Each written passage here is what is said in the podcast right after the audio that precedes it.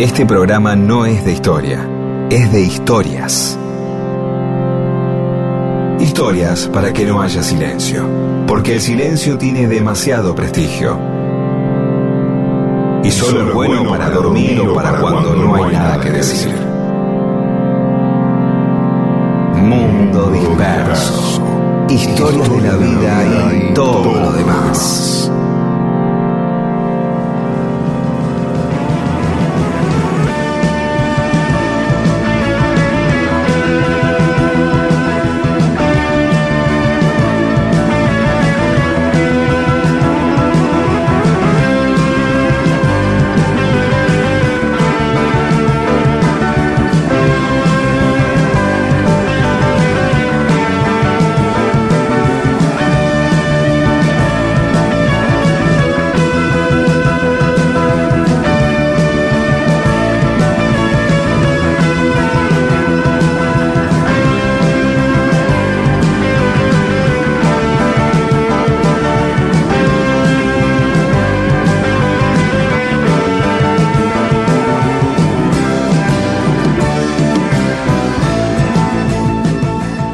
Hola, ¿cómo les va? Aquí estamos en Mundo Disperso. Somos Pedro Saborido, Daniel Míguez y nos acompañan Paula Weintraub, Olivia Dayes y Eamon. Hola, Pedro.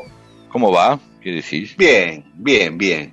Con algunas pequeñas cosas en mi cabeza. Una que una de nuestras oyentes, Elizabeth Ambiamonte, nos recuerda que el 21 de mayo van a tocar en la trastienda La Mississippi. Así que atento, agéndenselo, sábado 21 de mayo. Otra cosa que estuve pensando, en, el verano, mientras nosotros estábamos de vacaciones, Paula y Olivia, atentas a los mensajes de los oyentes, encontraron y nos pasaron un mensaje de Javier Smigberg que decía que en abril se iba a casar en la estancia Santa Elena, al lado de la cancha de Flandria, y que quería que nosotros, de alguna manera, a la distancia, participemos pero pasó abril, no sabemos, nunca más se comunicaron, no sabemos si se casaron o no. El otro día Paula me dice que se habrán casado. Digo, sí, supongo que sí. Lo que pasa es que entre los preparativos del casamiento, eh, que se van a acordar de recordarnos a nosotros que le mandemos algo. Así que si se casaron, bueno, muchas felicidades a Javier. Sí, se empieza, se, se, pondría como una cosa eh, este, en la cual uno escucha que los, un oyente le empieza a contar algo, un detalle de su vida, y después los conductores del programa se empiezan a poner pesados acerca de, de exigir más detalles, ¿no? Claro. ¿Sí? Los estoy escuchando desde San Juan, de acá, mientras me preparo el asado. ¿Y qué tal te salió el asado? Eh, el asado salió muy bien. Eh, ¿qué, y ¿Quiénes estaban en el asado? Estaba mi cuñado, ¿a qué se dedica tu cuñado? Eh, hay un acoso de los conductores eh, sobre el oyente que cometió el error de, de comentar un detalle de su vida, ¿sí? Claro, este, claro. Empieza un acoso total. Sí, sí, bueno, y que sean muy felices Javier y su compañera. sí, Obvio.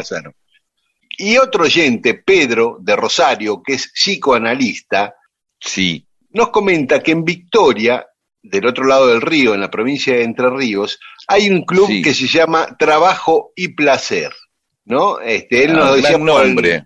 ¿viste? Compite con Amor y Lucha de Herley, el mejor nombre de club del mundo, Claro. que el club anarco que se llama Amor y Lucha en Herley, ¿sí? No, no sé si hay un nombre superior a ese. No, es este divino. está cerca. Sí, trabajo y placer, que él dice que son dos actividades que a veces no congenian, que no, no congenian siempre, el trabajo y el placer, ¿no? Esto está en Victoria, estamos viendo, y tiene un restaurante, restaurante del Club Trabajo y Placer. O sea, se- también se puede ir a- al restaurante del Club Trabajo y Placer. Sí, Sí. lo único que te hacen cocinar a vos, ahí viene el trabajo. Oh, claro, y después viene el ese placer. comerlo. Está muy bien, ¿eh? Bueno, también puede ser un trabajo hermoso. Hermoso. Sí, es un club que está desde el año 1912. Muy lindo, ¿sí? Es unos artesanos lo, lo armaron para, bueno, para juntarse, para este, charlar, estar en un, un lugar propio y es un hermoso club. Así que yo, nada más que, que se llame así, hay que ir a, a verlo este club, ¿no? Y encima es bonito, ¿eh? También, ¿eh? No es un, Mirá, es un club muy elegante, ¿eh? muy lindo, muy lindo, ¿sí? mirá. Así que bueno, nada, Y- cuando es una victoria, el Club Trabajo y Placer, tremendo. El, con la presidencia de Raúl Achinelli, el señor Raúl Achinelli, recién en el año 67 el club puede escriturar la sede social. Mira, ¿Ves? mira vos. Lo que es la constancia de un club. Esto es maravilloso. La verdad que los clubes son como la anomalía de, en, los tiempos de, deficiencia eh, capitalista. ¿Sí? Es como decir, che, acá voy a hacer, colaboro, estoy, tardamos pero seguimos, si no funciona lo seguimos intentando, ¿sí? Es verdad, es, es, hay que verlos así. Hablando de clubes, el eslogan más lindo de un club, que no sé si tienen eslogan, pero yo conozco un club con eslogan, que es el Club Lanús. Ah, sí, lo sé. El club de barrio, el club de barrio más grande del mundo. Es maravilloso, realmente. Sí, claro. Es maravilloso, ¿sí? Bueno, ahora sí, sigamos, ya está.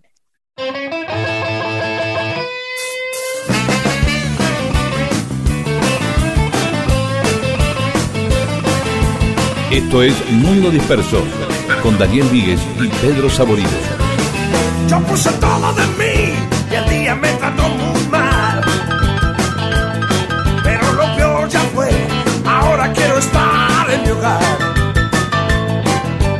Quiero sentarme a ver el sol caer, a filosofar y a beber. Un trago para ver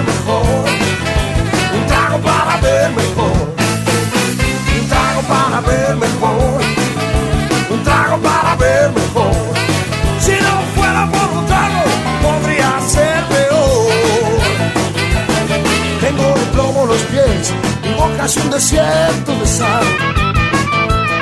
Hola mi amor, ya llegué, qué bueno me esperaste a cenar. Quiero sentarme a ver el sol caer, a filosofar y a beber. Un trago para ver mejor, un trago para ver mejor un trago para ver mejor, un trago para ver mejor.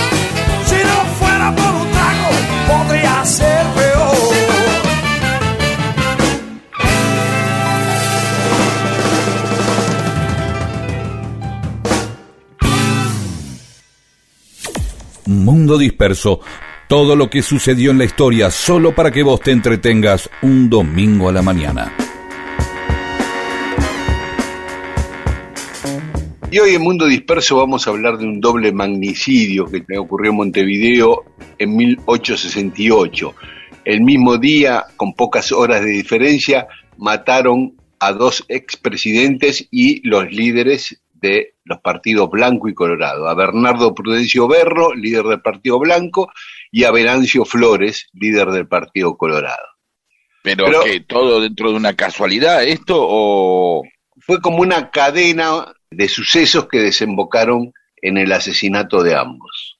ah, bueno, Pero vamos a ver. vamos a remontarnos un poquito rara, al- ¿no? Rara, rarísima, cosa única, calculo yo, en, en el mundo, ¿no? Que maten dos, Y a los dos uruguayos son así, sí. el mismo día. Vamos un poquito más atrás. 1861, Bernardo Berro era el presidente de Uruguay. Era católico, pero se había enfrentado con la Iglesia Católica porque el obispo no quería que entierren a un hombre en el cementerio acusándolo de ser masón. Y Berro Ah, autoriza que lo entierren igual, el obispo va y hace que lo exhumen y que lo entierren afuera del cementerio, del otro lado del paredón. Berro ordena que lo vuelva a ir pobre, y yo me imagino la situación yendo con el, con el muerto de un lado para el otro. Bueno, No. ¿qué hace el presidente? Se cansa y decreta la secularización de los cementerios. A partir de ese día pasaban a ser administrados por el Estado, porque hasta ese momento los administraban la iglesia a los, a los cementerios. ¿cómo se puede ir todo al carajo, no? A Sí. partir de un detalle, ¿no? Después de la ridiculez de estar sacando a un pobre, a un pobre masón, a un pobre cristiano, como quieran verlo, perdón, ¿no? Sí. Que, este, Sí. de un lado al otro, ¿no? Hasta que finalmente el tipo este, le saca los, el, el poder sobre los cementerios. No sabía que tenían poder sobre los cementerios, pero bueno, y entonces quedan Bueno. enfrentados. Quedan enfrentados y Venancio Flores, que recordemos Venancio Flores, para ese entonces, justo ese año, 1861, había producido la matanza de Cañada de Gómez, que contamos en Mundo Disperso, cuando mandó degollar a más de 300 federales ahí en esa ciudad de Santa Fe. Venancio Flores pertenecía al ejército argentino, laburaba para Mitre, y con la ayuda de- del Imperio de Brasil y de Mitre, se levanta contra Berro con el argumento de defender los derechos de la Iglesia Católica. Por eso venía a cuento la historia del cementerio, ¿no? Porque ese fue el principal argumento de Flores para levantarse, ¿no? Que quería defender los derechos de la Iglesia Católica. Todavía era general del ejército argentino, Venancio Flores, cuando se levanta contra Berro. Ah, Este, eh, Contexto, Gran Bretaña quería destruir a Paraguay porque tenía una economía pujante que se autoabastecía, necesitaba enviarle productos a Paraguay, manufacturas inglesas, Paraguay no le compraba, aparte eh, no le permitía navegar los ríos sin pagar impuestos, etcétera, etcétera. Entonces insta a, Brasil y Argentina a hacerle la guerra a Paraguay. Le faltaba Uruguay porque Berro no se prendía en esa. Entonces alientan a Flores para que vaya a derrocar a Berro. Ese es el contexto. Brasil Bien.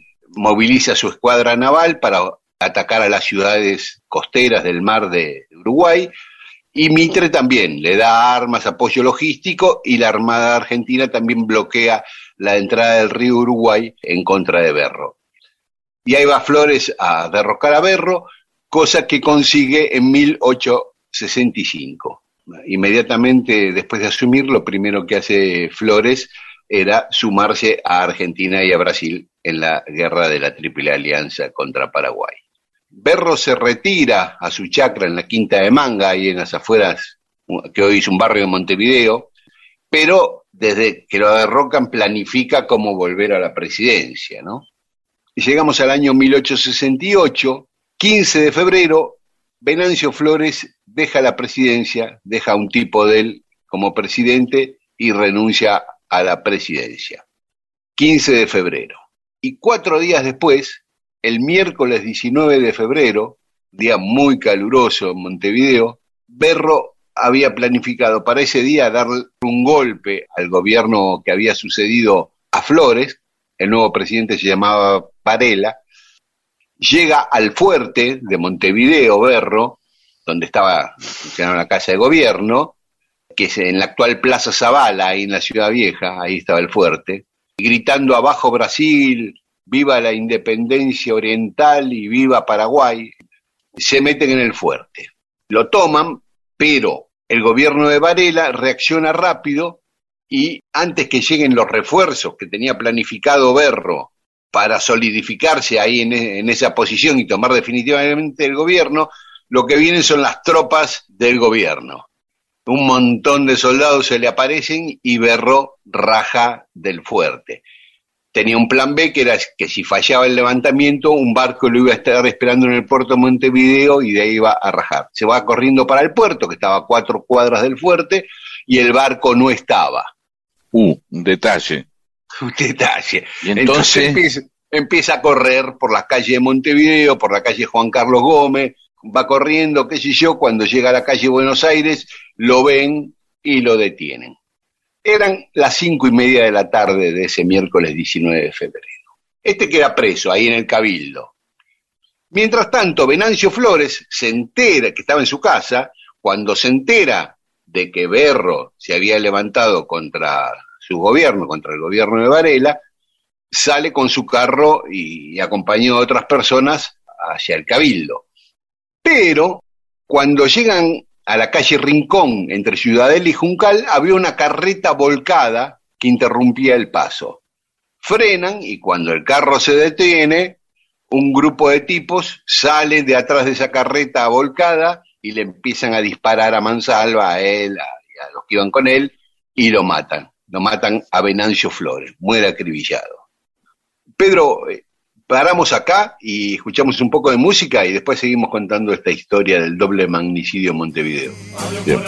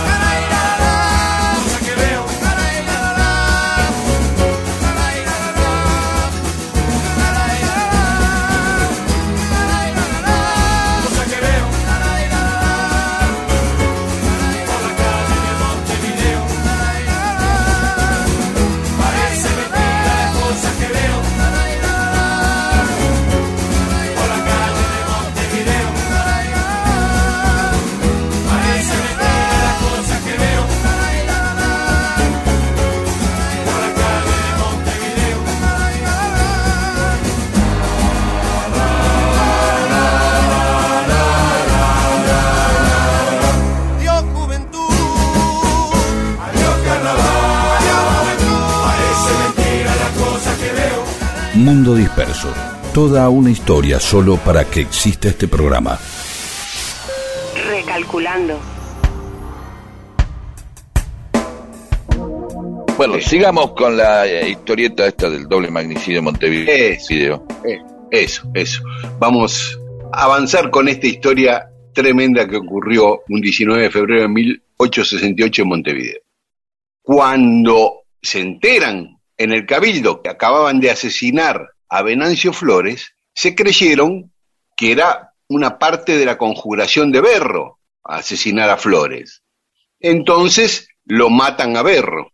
Eh, Berro estaba en, bola de que lo habían matado a, Venancio Flores, ¿no? Es más, Pedro Varela, el presidente, lo encara y dice, ¿qué ha hecho con el general Flores? Y Berro... iba a ir en barco aparte, ¿no?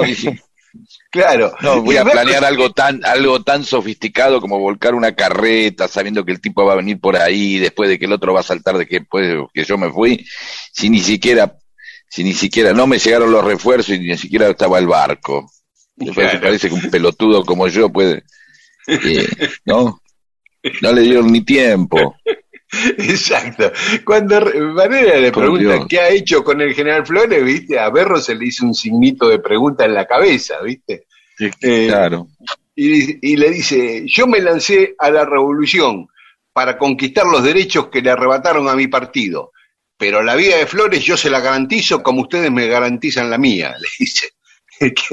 Entonces, el presidente Varela lo lleva a otro cuarto del cabildo, levanta una sábana y le muestra el cadáver de Venancio Flores. Se queda blanco Berro y le dice, yo no tengo nada que ver con esto, pero lo llevaron a los palos a un calabozo y ahí lo apuñalaron salvajemente. Le dieron tantas puñaladas que los billetes de la plata que llevaba en el bolsillo quedaron totalmente inutilizados por los cortes. Imagínate la cantidad de puñaladas que le dieron. Después lo degollaron. pone la plata, ¿no? Sí. y entonces, Después lo degollaron y lo pasearon en un carro de basura por la calle Montevideo con la cabeza ahí arriba. Claro. Oh, algo así como como decíamos aquella vez, como una propaganda de Coto o algo así, ¿no? Como para... No, que, como venía a comprar. Hay, hay ofertas en Coto. No, como los precios cuidados en carne, ¿no?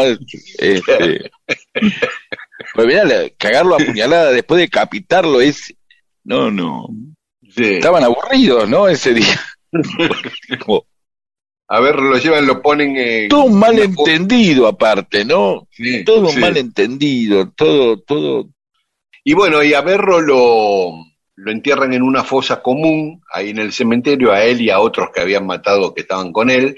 Como había una fosa común abierta, porque en Montevideo había fiebre amarilla y estaba muriendo mucha gente, y lo tiran ahí. El tipo del cementerio que lo entierra era del Partido Blanco, entonces cumplió la orden de enterrarlo en una fosa común, pero marcó el lugar donde estaba el cadáver de Berro. Así que unos años después lo pudieron exhumar y trasladarlo. Así enterraron a Berro. A Flores le hicieron un funeral que duró muchos días, embalsamaron el cadáver para exponerlo en la iglesia matriz de Montevideo, pero el laburo no fue bien hecho, así que lo único que pudieron rescatar de, Flores fue la cabeza, entonces hicieron como un muñeco de paja, un monigote con el uniforme militar y arriba le pusieron la cabeza. sí. No. Y bueno, le había Pusieron más flaco, más gordo. claro, no. no. Uh. Yo nunca había, claro, ¿qué me van a decir? ¿No? sí. Este, ¿dónde lo, dónde van? No, por Dios o sea que tuvieron que hacer como un émulo. Al revés hubiera sido peor, ¿no? La mm. verdad. Claro. que esté el cuerpo y tener que poner armarle con un zapallo o algo, armar una, cabeza, con un melón, como con un melón. Eh, ¿Cómo se llama lo de Canal K? ¿Te acordás? sí, un dibujito, algo hecho por alguien, un retrato arriba de un melón, algo que más o menos dé. Pero, uh, bueno, bien. Entonces. ya, no sigamos. No, hay más. No, hay? un poquito más, un poquito más. Se prendió fuego, ¿qué pasó? no, pasó que los del Partido Colorado escriben a, su gente de, del resto del país, de las otras ciudades uruguayas, para darles la noticia del asesinato de Flores y que vengan al velorio, entonces escribieron un texto que decía, mataron a nuestro querido general don Venancio Flores, reúna a su gente y véngase. Y alguien lo tergiversó y le cambió véngase por vénguese. ¿Entendés? Sí. En vez de venite, vengate. Y eso desató una ola de asesinatos en todo el país. Es uno más pelotudo que el otro, esta, esta historia. Perdón, eh, la gente, las, amigos y amigas de Uruguay, pero así no se puede hacer la historia, así con estas cosas. Bueno, en nuestro país también, tantos no, países pasaron. No, no, no, digo, está bien, pero me, refiero a nuestro país o cualquiera, digo, pero esto realmente es una secuencia donde ya hacia lo último ya van a enterrar un tipo y tienen que armarle un cuerpo con un par de ramas y ahí armar como un maniquí y de pronto del otro mandan un mensaje en vez de, y ya hay como un error en hay un error en la comunicación, en los famosos errores de la comunicación, ¿no? Claro, claro. Así que ese esas dos letras cambiadas en, en esa última palabra produjo miles de fusilamientos. Uh. Oficialmente se registraron 500, pero calculan que hubo algunos miles. Ahora, ¿quién mató a Venancio Flores? Porque Berro decía, los blancos no tuvimos nada que ver. La viuda de Venancio Flores siempre negó la versión oficial de que lo había matado la gente de Berro y acusó a otra ala del Partido Colorado, a la del ah, general Gregorio Suárez, una interna del Partido Colorado. Bien. Eso lo dijo a la viuda de Flores. Es más, había un cantito que se cantaba en Montevideo que decía, dicen que fueron los blancos los que mataron a Flores confiésenlo, sean francos, fueron los conservadores.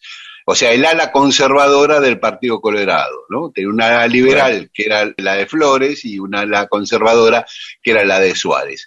Así que es muy probable que haya sido un asesinato por luchas internas dentro del Partido Colorado y aprovecharon que justo ese día se levantó Berro y se la endilgaron a él. Bueno, esa es la historia del doble magnicidio la muerte de dos presidentes con pocas horas de diferencia en Montevideo un 19 de febrero de 1868. En Montevideo hay poetas, poetas, poetas que sin bombos ni trompetas, trompetas, trompetas van saliendo de recónditos altillos, altillos, altillos de paredes de silencios, de redonda con puntillo. Salen de agujeros mal tapados, tapados, tapados y proyectos no alcanzados, cansados, cansados que regresan en fantasmas de colores, colores, colores a pintarte las ojeras y pedirte que no llores. Tienen ilusiones compartidas, partidas, partidas, pesadillas adheridas, heridas, heridas, cañerías de palabras confundidas, fundidas, fundidas a su triste paso lento por las calles y avenidas.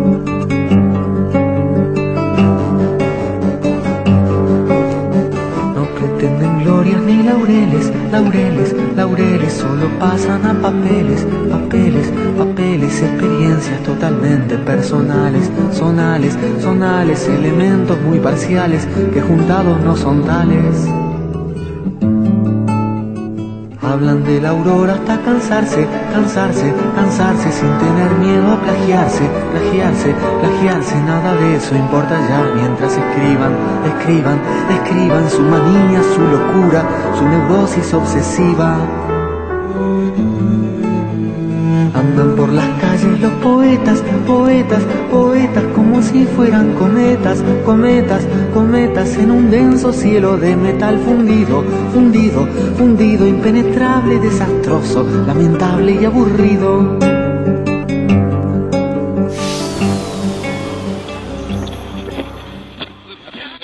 Mundo disperso, un atentado al silencio incómodo.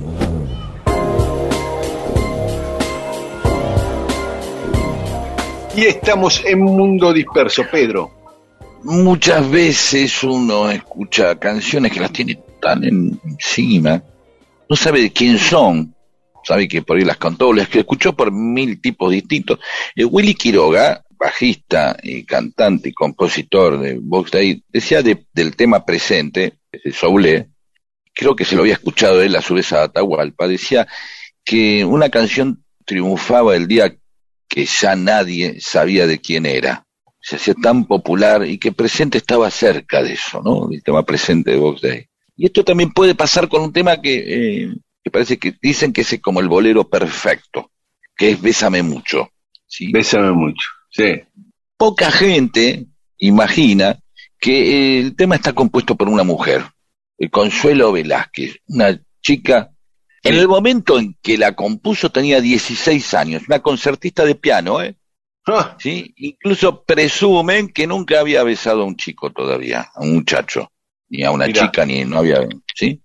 Eh, Sí. y, pero se estrena en el 40, o sea, eh, se edita en el 40 eh, cuando ella tenía ya 24 años, ¿sí? ah, Muchos pensaron que después el tema, eh, cuando aparece en el 40 y justo coincide con la guerra, muchos, eh, y por eso empieza a funcionar en, en Estados Unidos, donde cuando la hace Nat King Cole, que, eh, la, que hablaba de la guerra, que hablaba de las parejas que se iban a separar en la guerra.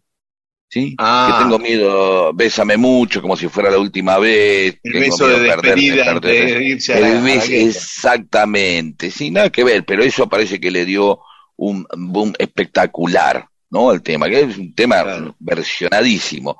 Lo que tampoco sabía esto para los, eh, si bien uno que ha visto Le TV, la gente que ha visto Le TV, eh, la película eh, ve cómo cantan Bésame mucho, y creo que en Get Back está también, los Beatles cantan Bésame mucho, este, y uno dice, uy, che, será como una broma, pero ahí está McCartney. En castellano la cantan, ¿no? Cantan la- el Bésame mucho nada más. Bésame Sí. mucho, dice.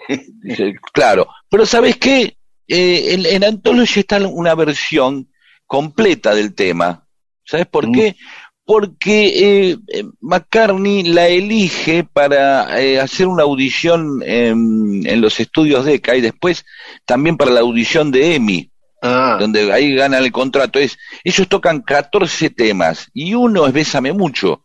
O sea, mira, es, eh, pero, lo- sí, él lo elige porque dice, che, es un tema romántico, funciona, es un clásico del romanticismo y ellos hacen como una versión ayornada a los tiempos, lo- ¿no? Una Sí. bandita, una banda de rock que lo toca con, o- con otra onda.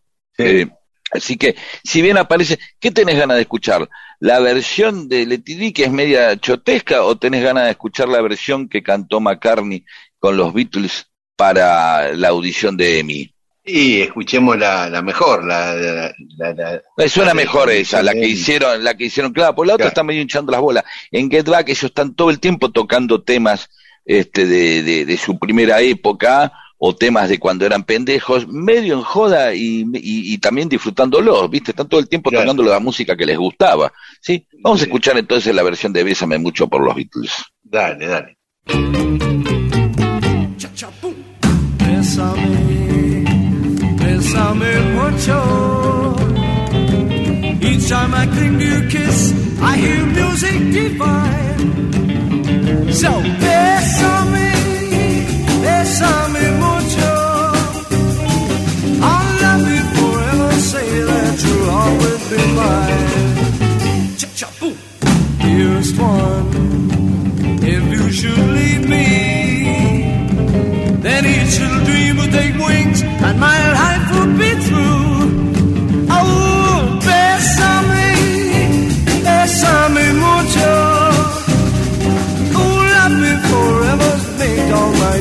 dreams come true.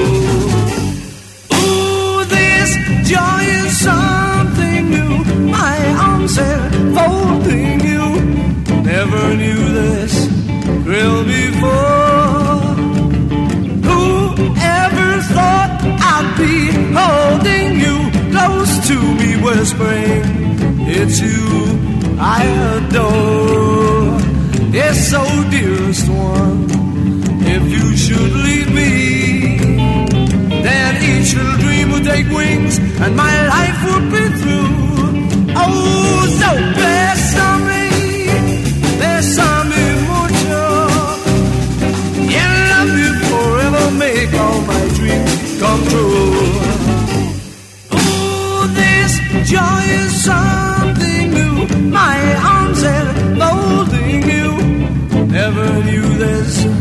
Thrill before. Whoever thought I'd be holding you close to me, whispering, It's you I adore. Oh, so dearest one, if you should leave me, then each little dream will take wings and my life will be through. Oh, so bésame,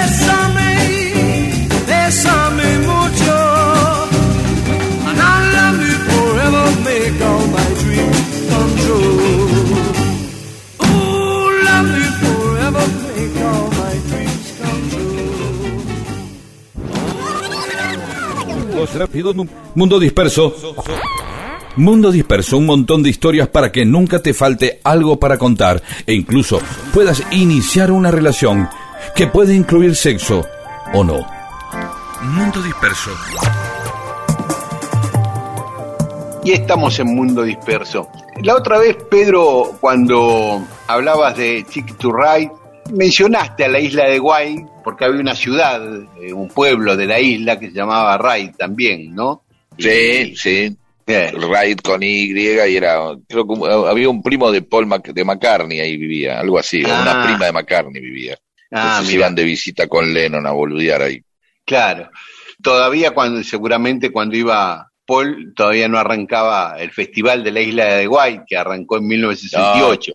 Hasta ese momento, sí, sí. eh, la Isla de Guay era conocida porque estaba frente a, era la isla que estaba frente a Southampton, donde vivió Juan Manuel de Rosas, está el castillo de vacaciones de la reina, eh, había nacido Jeremy Irons, y en, en cuando tenga 64 de los Beatles la menciona, viste que dice, cuando tengan 64, si, si tenemos plata vamos a alquilar una cabaña en la isla de Guay, dice la canción, que es anterior al festival la canción, ¿no?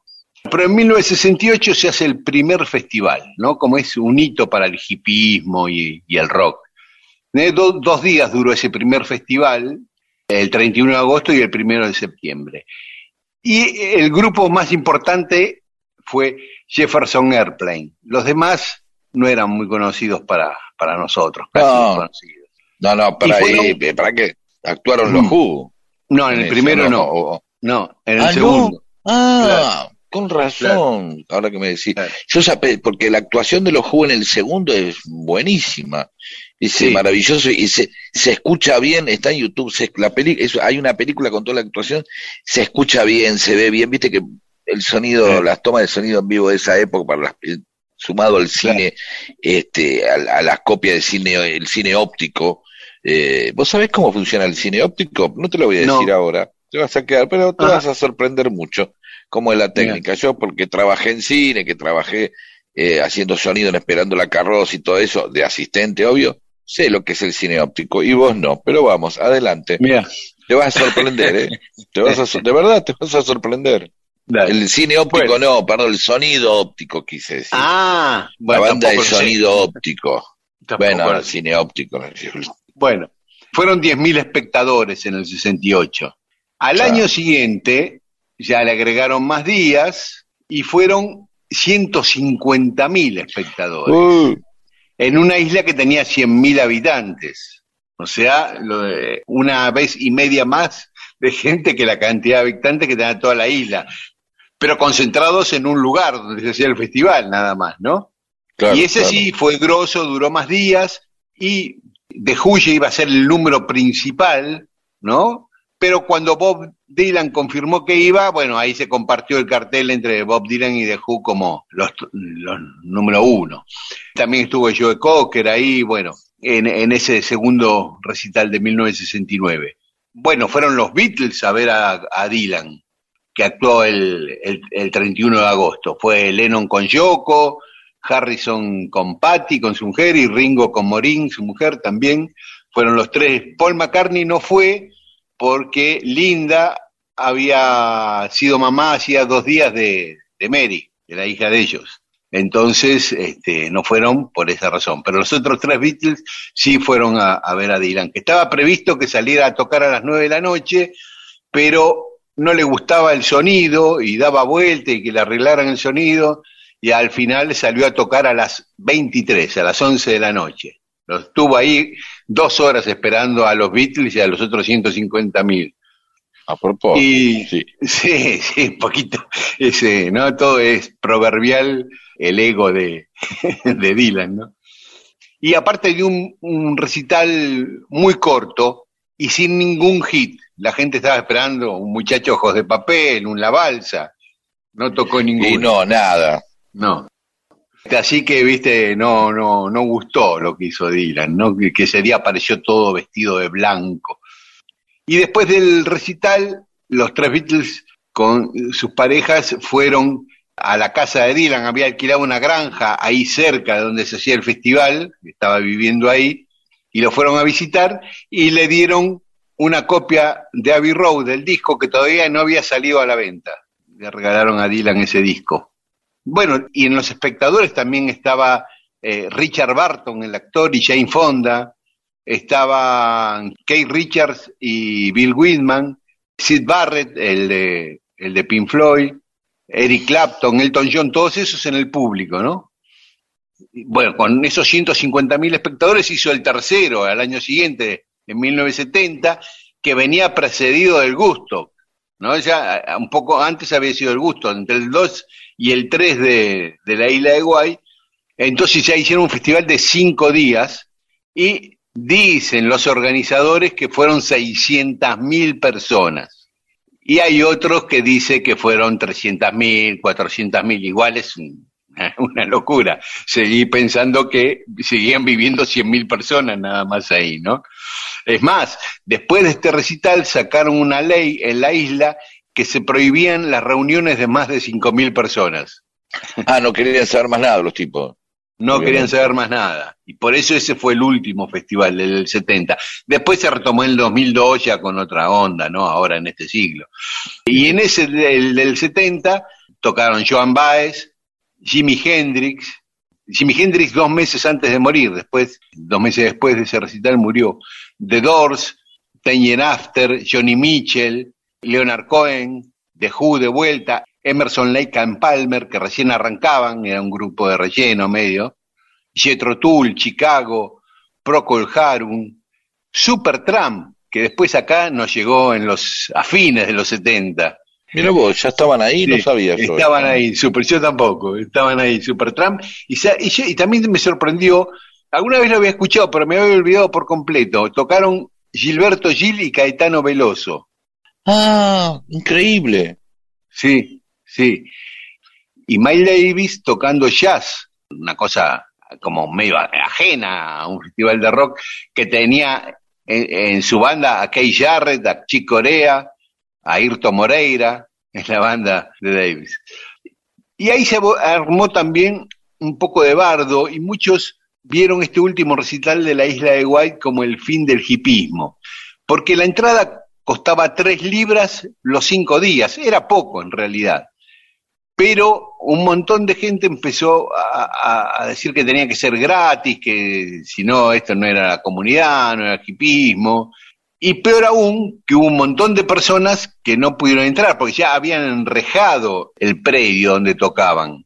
Entonces, quedaron miles y miles de personas afuera que hicieron bardo, hubo muchos actos de violencia, peleas, interrupciones mientras estaban tocando los artistas. Es famoso como la interrumpieron a Johnny Mitchell, que empezó a hablar y, y hacer todo un alegato pidiendo respeto a los artistas. Eh, los hippies acusaban a los músicos de ya este, ser mercenarios, comerciales, de cobrar un montón de dinero por tocar eh, la isla de White. Sumado eso a la prohibición de reuniones de más de 5.000 personas, ese fue el fin de los festivales en la isla de Guay, que volvió después en 2002 y ahí ya tocaron los Rolling, y Robert Plant, David Boogie, bueno, The Who volvió por supuesto, The Police, The Killers, Coldplay. Nunca vi ese, nunca vi nada de ese festival. Muy a fijar después. No, yo tampoco. Voy fijar. Y hubo una canción muy famosa en aquel momento que sacó un francés, Michel Delpech, que se llamaba Why is Why. Y un sello español que se llamaba Poplandia juntó a unos tipos para grabar una versión en español del tema y les puso los Kerouacs por el, en homenaje al, al poeta Bigny. Y sacaron inmediatamente una versión en castellano que fue más exitosa que la original en francés de Del Pech. Y vendió, pero millones de discos. Y sabes que lo que hicieron, como, sí, ¿Qué? como no tenían otro tema para el simple, en el lado B pusieron el mismo tema al revés, haciéndose este, mañana nunca Ah, se sabe. Claro, haciendo, Sí. imitando los Beatles con eh, mañana nunca se sabe de Revolver, ¿no? Sí. y, como, Muy bien. Y- acá en la Argentina, la versión en castellano también la grabó Amadeo Álvarez, el que era el cantante de los In, el que fue por primera vez con Clayman a ver un ensayo de Almendra a la casa del Flaco Espineta, y que fue el que grabó el recital de Almendra en el Teatro El Globo, que después salió, lo sacó Página 12 en una edición especial. El que grabó eso era Amadeo Álvarez, que fue el que hizo también en Argentina una versión en castellano de Guay is Guay, que los Kerouac y Amadeo le pusieron la isla de Guay en vez de Guay, pero nombra a Dylan, a Donovan en la letra de esa canción. Así que, aunque es un poco cursi la canción, la podríamos escuchar para, Por para favor, ver esa, por, esa, por favor. Sí. esa oda al hipismo.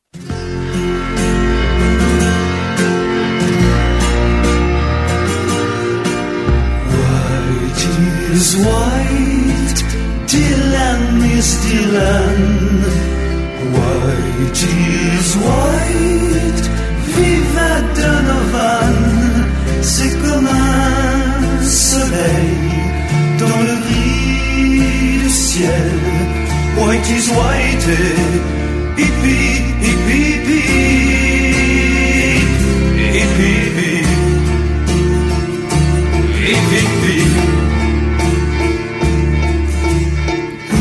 sont arrivés dans l'île nue, sans un bagage et les pieds nus, comme un cyclone inattendu.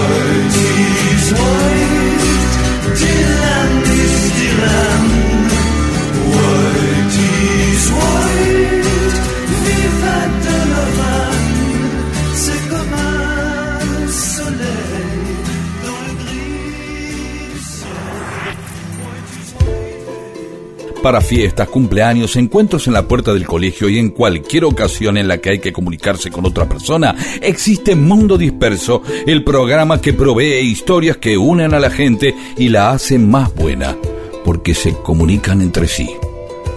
Y ahí charlan y se hacen amigas. Esto es Mundo Disperso, con Daniel Víguez y Pedro Saborido.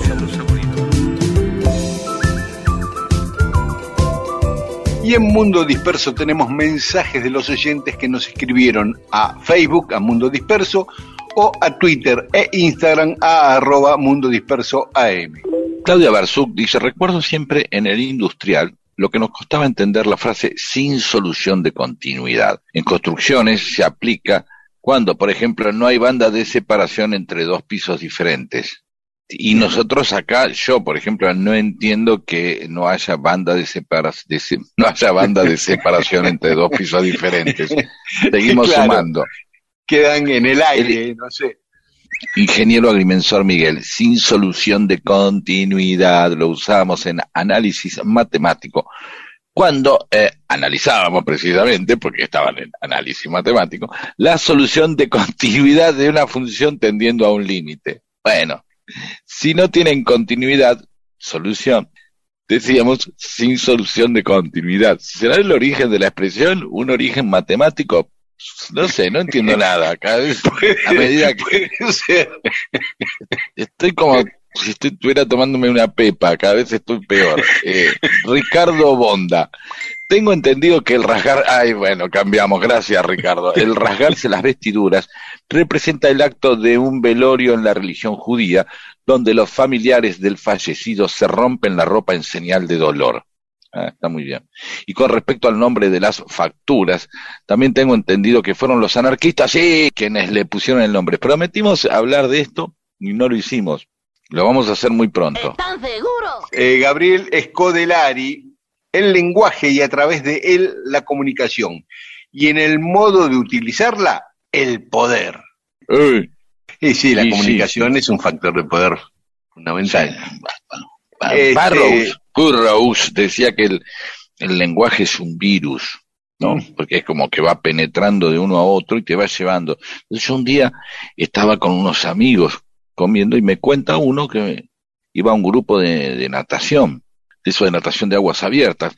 Y ahí eh, cuando, cuando aparecen esas pequeñas pasiones, esas, como los que andan en moto, los ciclistas, en lo interesante es que a partir de una pasión o de, o de una costumbre, o de un deporte, o de un hábito, de un hobby, se juntan gentes de distintas, de distintos ámbitos, ¿no? Y hay un médico, un peluquero, este, uno que por ahí no terminó la secundaria, con otro que es un ingeniero, ¿sí? Y de, de pronto unos estaban hablando y mi amigo se empieza a sentir mal porque eh, había dos que eran dos brokers o traders o que mierda eran de economía que estaban diciendo no, no hay manera de evitar el default, ya está, se viene el default y, el- y entonces mi amigo se amargaba porque escuchaba la palabra default y se amargaba. Y entonces uno que estaba a la izquierda le preguntó perdón, ¿qué quiere? ¿de qué están hablando? no, que hay una gran posibilidad de default no, no sé lo que es default dijo el otro y mi amigo dijo, ¿para qué se lo voy a decir? ¿no? Eh, y entonces el tipo se fue tranquilo, los otros dos este, siguieron hablando del default, mi amigo se amargó, luego no hubo default, o sea que el tipo este, se pescó una apretada de coronaria y una angustia al pedo, y todo porque le llegó una comunicación, le llegó una palabra, pero el otro al no conocer el significado no le llegó toda esa angustia. ¿Se entiende lo que voy con Claro, esto que acabo claro, de explicar? sí. Sentido, Totalmente. ah, bueno, es eso. Sí, ¿Viste? sí, sí, Entonces, sí, sí. Y el otro nada, quedó a salvo. Con esto no estoy haciendo un elogio de la ignorancia, ¿de acuerdo? No, no. De- sobre un tema o sobre nada. Simplemente digo que a veces la- la- el, el lenguaje como virus también transmite eh, pues, las noticias, las cosas que vamos escuchando nos pueden transmitir alegría, este, angustia. Este, No, pero generalmente sobre- las noticias son para transmitir Sí, angustia no. y miedo. Ese es el objetivo del, del periodismo en general. Sí, claro, sí, obviamente. No, no, no. de- de- por eso las, las buenas noticias ocupan poco espacio porque no atraen. Pero ya hemos hablado de esto muchas veces y lo vamos a volver a hablar. Y también el uso del poder en darle un significado a una palabra, como que yo, una multinacional de las hojas se puede transformar en chacarero. ¿Y cómo, cómo esta Claro. superempresa ahora le llamamos chacarero o, o- o libertario? Ahora bueno, eh, da para largo esto, pero Que las palabras también tienen prestigios, claro. ¿no? O sea, si yo te digo la- eh, algo que fluye, vos decís que es bueno o no. Sí, sí. también puede fluir una enfermedad o, Claro. o- o un, Claro. un- o- Está una cloaca rota. Y fluye también, claro.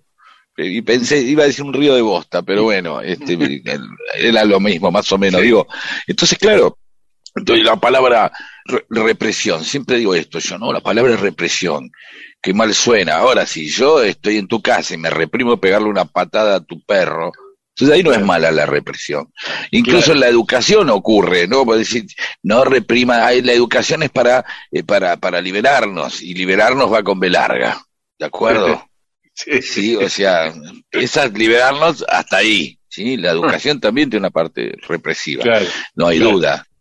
Sobre Lucecita, Daniel eh, Core dice eh, si era la luz mala, y sí, Lucecita, estamos hablando de la esposa de Godoy Cruz, y Fermut pide que San Martín, por favor, no les presente ninguna dama. Sí, y bueno, no, no, nadie es perfecto, así que San Martín en esa, en esa pifió. Claro, y Claudia también dice, después de escuchar semejante historia, por las dudas no recomiendo más novios a nadie, como lo hizo San Martín. Ah, En Sí, todo sí, caso hay es que una aclarar. responsabilidad Mirá, grande, ¿no? Eh, más o menos. Sí, es difícil andar recomendando cosas. A ver, en la recomendación siempre hay una vanidad, siempre hay un pequeño poder. Uno recomienda y en eso es porque el otro muestra un aire de debilidad. Che, no sé qué hacer, qué auto comprar. Ah, comprarte un Stromberg Carlson y ahí ya aparece como la, la posta, tener una posta, ¿no? Yo la verdad que hace años que he abandonado la eh, costumbre de recomendar y si recomiendo, me va una recomendación con baranda y paragolpe. Claro, Sí, digo, con todas guarda- las prevenciones, sí. Sí, mirá, a mí, viste con el tipo que dice seis veces, a mí me gustó, Claro. a mí me gustó. ¿De acuerdo? claro. No hay nada más lindo que poner un póster de Moró en tu casa. Pero a mí, me, a, a mí, en mi casa quedó bien, a mí me gusta, ¿viste? claro, claro. Primero de mayo, Oscar Sagaceta creció en una familia que es de cuna peronista. Aunque son otros tiempos y con muchos compatriotas pasándola mal, escucho los primeros de mayo en la marcha del trabajo. Abrazo y viva Perón, dice Oscar Sagaceta. Rodrigo Javier Flores de Salta, el 28 de abril fue su cumpleaños, feliz cumpleaños. Y el de Eh. Claudio Connor, la voz Ah. del metal, así. Sí, Claudio Connor de Lavallol, de mi barrio de la infancia, cantante de Hermética. ¿Por qué no ponemos un tema entero de Hermética después? Eh, bueno, Sí, podemos no poner, podemos. sí, sí. Sí, porque no seamos siempre Mm. progre, bolche, hippie, Tampoco ponemos pastoral, Progresivo. estamos ahí en el medio, ¿no? progresivos. Bueno, por eso, pasemos hermética. Em, Y un día pasamos pastoral y ya está, vamos a los dos. Va muy también, bien. ya está. Laura Aliaga dice, hace unos domingos mencionaron a mate cocido, no cocido, cocido con ese, ¿no? De, de- de haber sido cocido con una aguja, eh, no cocido de, este, de haber sido cocinado. Y eh, recordé a otros dos bandoleros populares, Isidro Velázquez y Vicente Gauna, bellamente inmortalizados en el chamamé El último Zapucay, que estuvo prohibido durante la dictadura del 76 al 83. Les propongo que cuenten esa historia también. No es tan antigua porque los emboscaron y mataron en 1967. Dos correntinos personajes románticos. Bueno, hasta acá, mensaje de los oyentes, después seguimos, Pedro. Dale.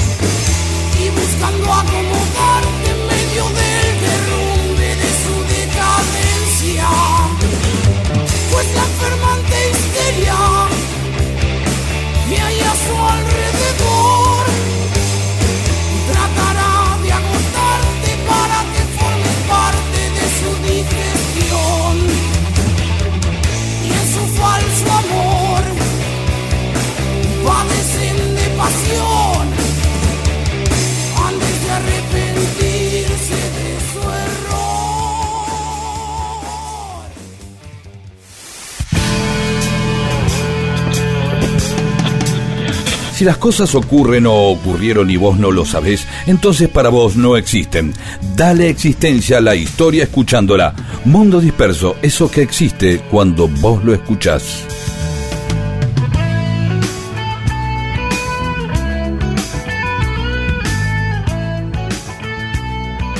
Y en Mundo Disperso, cosas que pasaron un día como hoy, un 8 de mayo.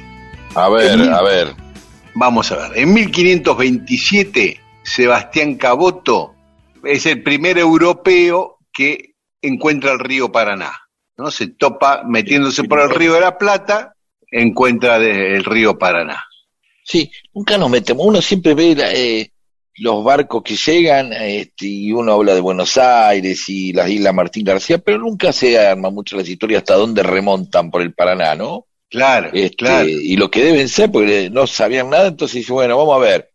Y por ahí Claro. embocaban ahí, se metían en el delta, en un, un, cacho del río que después se, y digo que después se hacía medio, se estrechaba, eh, no pensemos que, que el, el delta después fue canalizado, así que imagino la, ¿no? Hasta que embocaban y hasta dónde llegaban. Bueno, pero Caboto fue el primer tiempo que se manda al Paraná, Per- perfecto. Perdón, y no se manda al Uruguay, es eso, ¿no? Es también todo el tiempo andar decidiendo. Claro, tienes razón. Sí. ¿O sabrían por el color del agua decir, este río debe venir desde lejos porque tiene tierra, qué sé yo? que tendrían Sí, no sé. No creo que sean muy distintos los colores del Paraná y el Uruguay, ¿no? No sé, ¿eh? no, Por lo no menos creas, cuando ¿eh? los cruzás por un puente parecen... Así, bueno, va- vamos a hablar discusión. Bueno, pero... sobre esto. no Bueno, los oyentes del litoral, los que están sobre el río Claro. Uruguay, el Paraná, o los que conocen los dos, que nos digan. Te decía que el 8 de mayo parece un buen día para encontrarse con grandes ríos, porque unos añitos después, en 1541, también un 8 de mayo, Hernando de Soto se topa con el Mississippi, eh, allá en América Norte, Ah, que le llama Río del Espíritu Santo.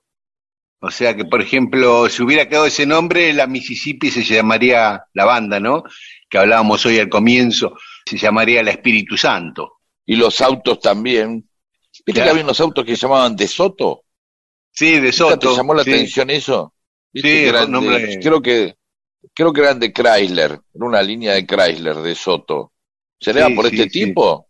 No creo, Hernando de Soto, ¿Por qué no? 1500. ¿Y qué ¿Y sé por qué? yo? Y qué por ahí puede ser. homenaje Bueno, a- vamos a- Sí, Averiguarlo. ¿qué más? Un 8 de mayo de 1794 es guillotinado Antoine Lavoisier, el padre de la química moderna, el francés, Uh, durante la Revolución Francesa. ¿Qué lo hizo mal? mandaron. Y mirá, en realidad el tipo laburaba como recaudador de impuestos de la corona, de la, de la monarquía. Ah, esa era la parte que no. Sí, pero ahí atrás hay una historia que yo leí alguna vez, que era que Marat, Jean-Paul Marat, uno de los hombres fuertes de la revolución, tenía veleidades científicas y antes de ser eh, capo de la revolución, ¿no? Y quiso entrar a la Academia de Ciencias de, de Francia No. y Lavoisier lo bochó. Dijo, no te da el piné para estar acá. Y parece Ah, que... ah, dijo, mirá, después, ahora vas a- sí, se la cobró acusándolo a Lavoisier de, de contrarrevolucionario. En 1878, en Londres, David Hughes presenta el micrófono, el primer micrófono. Hermoso. Sí, que tantas satisfacciones nos dio después, ¿no? ¿Y por qué no Si lo no- recordamos tanto al tipo? Nos acordamos de Graham Bell, de Marconi, Porque de si no, Edison. imagínate, qué sé yo, Charlie en River cantando a capela. No, no, imposible. Tampoco Sí, sé si llenaría sí. River porque no habría discos tampoco. o sea, no hubiéramos descubierto. Bueno, muy largo, no hubiéramos Sí, descubierto, sí, sí. A los Beatles. Importante el micrófono para la bien. música. Yo pensé que el desarrollo musical. Nosotros conocemos a, a los Beatles por los discos, si no, eh, tendríamos gente que toca cosas de los Beatles. Que lo que circulaban siempre eran las partituras. Y un tipo las tocaba, punto, ya está. Y no solo para la música, para los actos políticos también. Imagínate actos Sí. de masa sin micrófono. Los actos tenían que ser en un local chiquito para hablar sin micrófono. Sí. Bueno, a Jesús igual no le fue mal, ¿no? Con el, Le No, fue mal bueno. después, ¿no? En algún momento, pero te quiero decir, Sí. en cuanto a la, a la iglesia y todo, se ve que se paraba. Vas a saber cuál. Vos sabés que existía, vos sabés que, hablando de micrófono, vos sabés que son los monitores, de dónde viene la palabra monitor.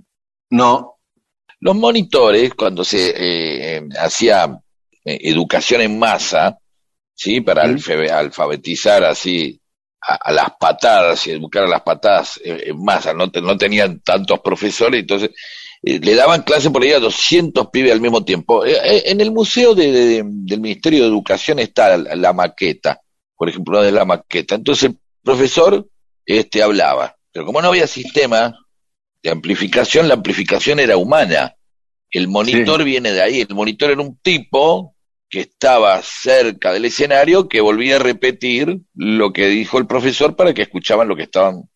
Ah, mira, por eso la revista Luego, del pará, momento, pues si no lo termino de explicar. Sí, claro. Sí. Este, y después había dos más. Y así, entonces, cada, cada cinco metros había un monitor, entonces iba repitiendo lo que decía anterior. Es decir, el tercer monitor ya no, no escuchaba lo que decía el profesor, escuchaba Claro. lo que decía el monitor de adelante. Y así Claro. llegaban hasta el final de todo. ¿sí? Claro. Entonces, ¿Y después qué? con 10 monitores, y claro, y vos, y obviamente con un delay, un pequeño delay, porque te iban escuchando, qué sé yo, pero de esa manera todos escuchaban lo que decía el profesor, porque iba gente repitiéndolo. Era un sistema de amplificación humana, digamos, o por lo menos de vos, prolongación del sonido. ¿Se Sí, entendió? está clarísimo, claro. Ah, perdón. Van no escuchando lo, que dice el anterior, repitiendo lo que originalmente dijo el profesor. Exactamente. Lo malo sería que aprovecharan para jugar al teléfono descompuesto, ¿no? Claro, Entonces, y cambiando las cosas. sí. Claro, le llega exactamente Seguramente, lo contrario y le iba y- para el traste en el Seguramente examen. se conver- bueno, pero seguramente los buenos monitores eran los que precisamente se comprobaba que podían repetir lo mismo y no estar pifiándole, ¿no? La revista Sí. del Ministerio de Educación, la revista Sí. oficial del Ministerio, se llama El Se Monitor. llama monitor. Claro, Claro, Monitor. pero ¿y después, qué, ¿y después qué es el monitor? ¿Cómo conocimos el monitor nosotros ligados al rock?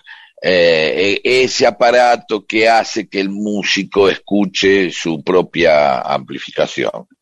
¿Sí? Claro. El monitoreo, que, pero el monitoreo, que el monitoreo del fondo, el chequeo, el tipo que es lo que parece que es- podemos chequear todo que se está diciendo. El monitoreo también ahí aparece como otra acepción, que es más como una vigilancia.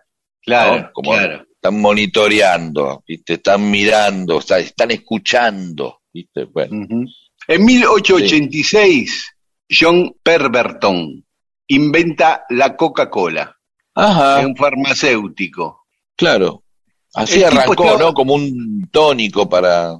Claro, porque él, por unos dolores que tenía, se daba con morfina y se hizo adicto a la morfina. Entonces Uh. estaba buscando algo, una cura para su adicción y empezó a inventar eh, bebidas, ¿no? Primero era con vino, después estaba la ley seca, entonces en Atlanta, donde él vivía, entonces le saca el vino y empieza a probar otras fórmulas hasta que llega a la fórmula de la Coca-Cola un 8 de mayo de 1886, que al principio tenía cocaína. Después en 1903 se eliminó la cocaína y se la reemplazó con cafeína. En 1967 Estados Unidos le quita a Muhammad Ali el título de campeón mundial por negarse a participar en la guerra contra Vietnam. Y a él no le importó. No le importó. No le Y importó. después vos fue y lo ganó de vuelta.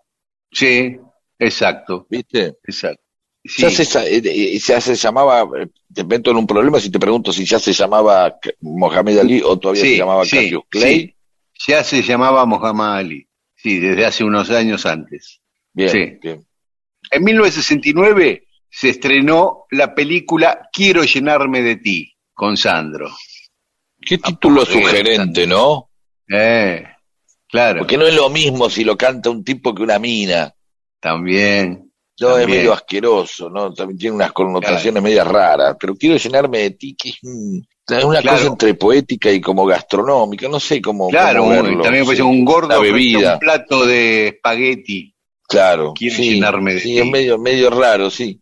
Medio raro. Pero bueno, ¿Y ¿Fue, ¿Fue película también después o no? No. Claro, no, es la película, se estrenó la película. Ah, perdón, pensé que el tema se había estrenado. No, no, no. El tema ya había ganado el Festival Buenos Aires de la Canción. Había sido el- la, elegida la mejor canción en el Festival Buenos Aires de la Canción y ahí explota la popularidad de Sandro con ese tema. Y entonces inmediatamente hacen la película que está Soledad Silveira. bueno. Y al año siguiente, el mismo día, un 8 de mayo, en el Reino Unido sale a la venta Let It Be, el disco de los Beatles Ah, mira vos. y no quería que nos vayamos sin recordar que el jueves se cumplieron 50 años del debut de Pescado Rabioso. Un 5 de Ah, mayo vos. de 1972 tocaron por primera vez en el Teatro Metro, en la calle Cerrito, ahí al lado del obelisco. Recordemos, Spinetta había, se había separado de Almendra, Spinetta se había ido a Europa mientras Rodo armaba aquelarre con Emilio del Guercio y cuando vuelve arma esta banda. Llama a Black Amaya, el baterista, y a Osvaldo Bocón Fraschino, el bajista, que estaban en una banda de Papo que se llamaba Engranaje. Le pide a estos dos, a la base de Papo, que se venga a laburar con él. Y arma Pescado Rabioso. Y lo de Pescado es impresionante porque saca los discos casi uno atrás de otro. Vos pensá que en septiembre del 72 graban Desatormentándonos, el primer disco. Y dos meses después, en noviembre, Pescado 2, el doble. O sea que tres larga duración en dos meses grabaron. Y ya en el 73 sacan los simples de Post Crucifixion y Despiértate Nena, como lado A y lado B. ¿eh? En el medio entra David Lebón como bajista y se eh, agrega Cutaya en los teclados. Pero en el 73 se separan y el último disco de Pescado Rabioso ya es un espineta solista, es Artod, uno de los mejores discos de la historia del rock argentino, que en vez de estar acompañado por los músicos de Pescado Rabioso, está acompañado por Rodo en batería, Emilio del Guercio en bajo y, y su hermano Gustavo Espineta también en otros temas en batería.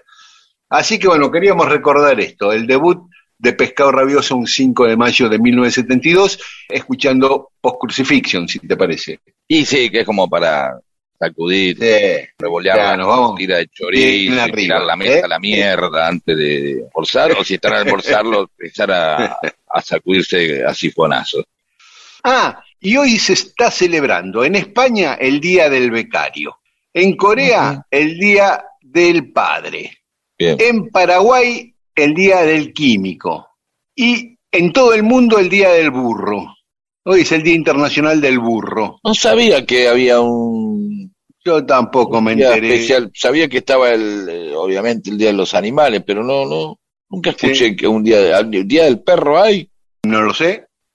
Así que a todos los becarios españoles, a los padres coreanos, a los químicos paraguayos y a todos los burros del mundo que escuchan Mundo Disperso, nuestro saludo. Mundo Disperso.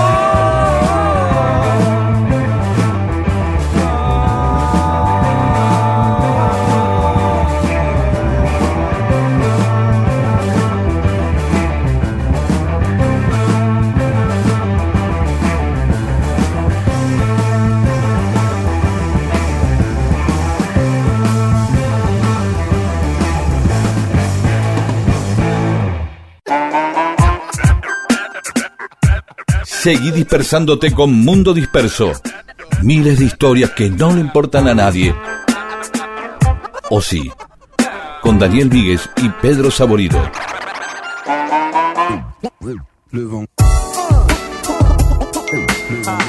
Y en Mundo Disperso tenemos más mensajes de los oyentes. Feliz Requejo dice, eh, solo ustedes podrían... No, no es que resignificamos el tema de los Beatles, es una historia que vamos encontrando, no es que a nosotros se nos ocurrió que Ticket to Ride era acerca de eh, la forma en que se le decía el pase sanitario de las prostitutas en Hamburgo y que Lennon toma lo, eh, lo toma de ahí, sino que es algo que se va se van recopilando a partir de notas. Hay tantas notas y reportajes de los Beatles que alguien va recopilando y bueno, después también debe. Y por ahí todo mentira, qué sé yo. Y acá agregó Hey Bulldog, que es uno de mis temas preferidos de los Beatles, entre sus favoritos de Spotify. Luján Square canta, por ejemplo, canta con letras, pero canta, ella tiene una libreta sanitaria, ella tiene Claro. una libreta sanitaria. Y a- así sería. No Hay muchos importa. temas. ¿Sabes qué? Eh, eh, está muy bien eso que acabas de hacer porque quien quiera buscar, hay muchas canciones de los Beatles cantadas en castellano por Sandro. ¿Vos sabías eso? Eh, algunas escuché, eh, algunas En la primera escuché. época de Sandro, ¿eh? en la primera Sí, sí. época. Las, las traducía Ben Molar. Yo pondría lo que pegaba bien, no creo que fuera Claro. fiel, eh, pero eh, y bueno, hay algo, de, de fidelidad hay que perder para que entre musicalmente.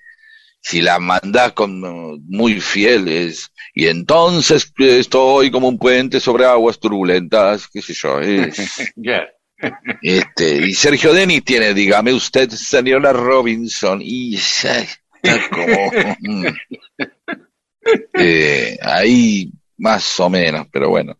Sí, ¿qué más? Y, y Luján Square dice que en 1993 compró su primer disco de los Beatles, Feliz con Help estuvo.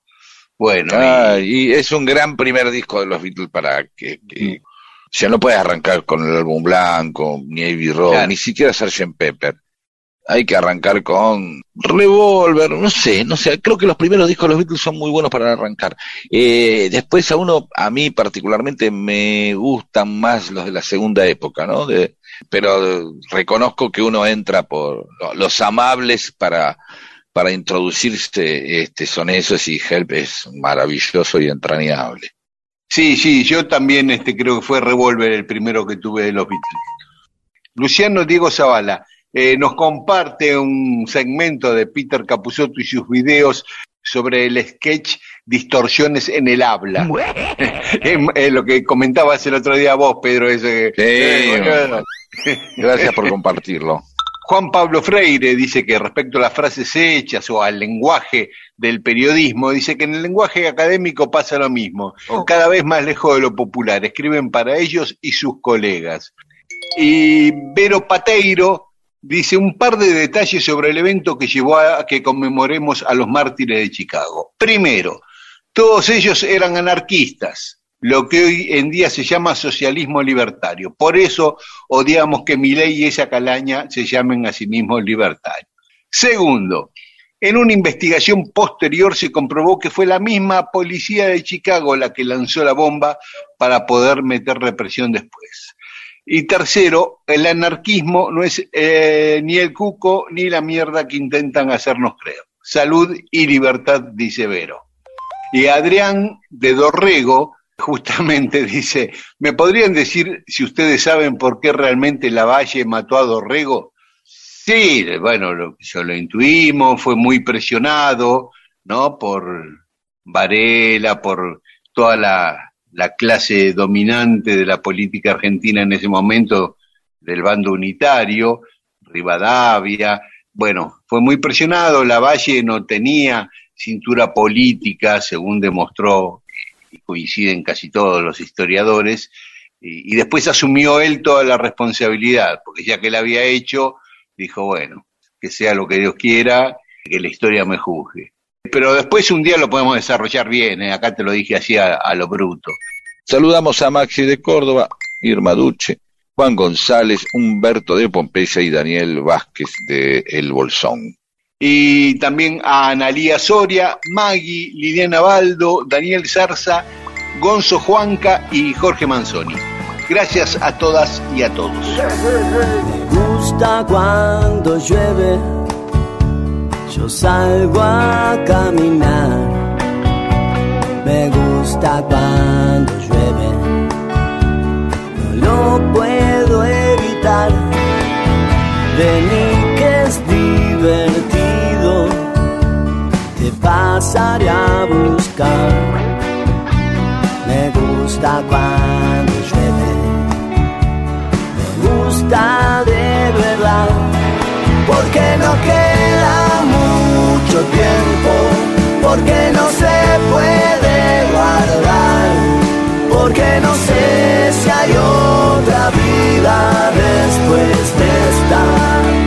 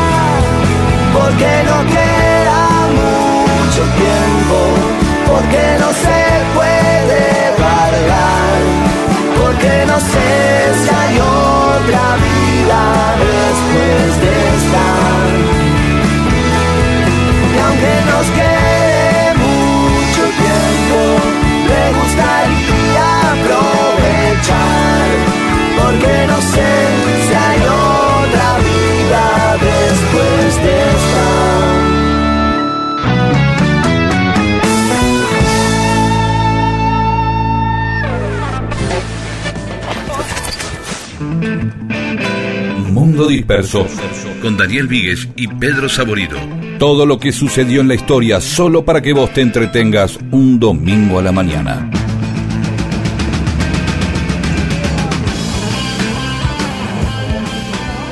Y se termina este mundo disperso. Es un mundo disperso especial porque el miércoles pasado, el 4 de mayo, se cumplió un año de que Rodo no está con nosotros. Así es, lo extrañamos muchísimo, extrañamos sus anécdotas, extrañamos sus historias, su, su amor y su admiración, no solamente eh, por la música, sino por los músicos. Sí, eh, en Rodo nos llenó de historias de gente que admiraba, sí, gente que había sido incluso compañera eh, de él en algunas bandas, otra que no, pero y con un siempre con, con, con un amor y, y una amplitud absoluta, ¿no? Eh, hablando de jazz, de tango, de bolero, eh, no estaba eh, encerrado en sus géneros, Rodo, al contrario, un, un gran amante y un gran difusor de toda la música y, que es una, una persona que nos hizo querer más la música todavía cuando lo conocimos. ¿Sí? Sí, sí, sí. Y extrañamos su risa, su bondad, su, un tipo único, único, y nos queda siempre como consuelo la alegría de haberlo conocido. Eso eh, Por supuesto, no alcanza, sí. pero es bastante. Pero por supuesto, pero digamos, en, en el haber de uno en la vida, puedes decir, "Y lo tuve de amigo de Rodolfo y eso hizo que valiera más la pena todo esto. Así que Exacto. vamos a escucharlo cantar y listo, ¿qué opinas? Sí, sí, y por ahí el, el primer tema que él cantó, que fue Campos Verdes, con Almendra. Dale, vamos ahí. Chao, nos encontramos el domingo que viene a las 12 en AM870 Radio Nacional y si no a la noche nos pueden escuchar en FM Rock de Radio Nacional también. Chao. Campos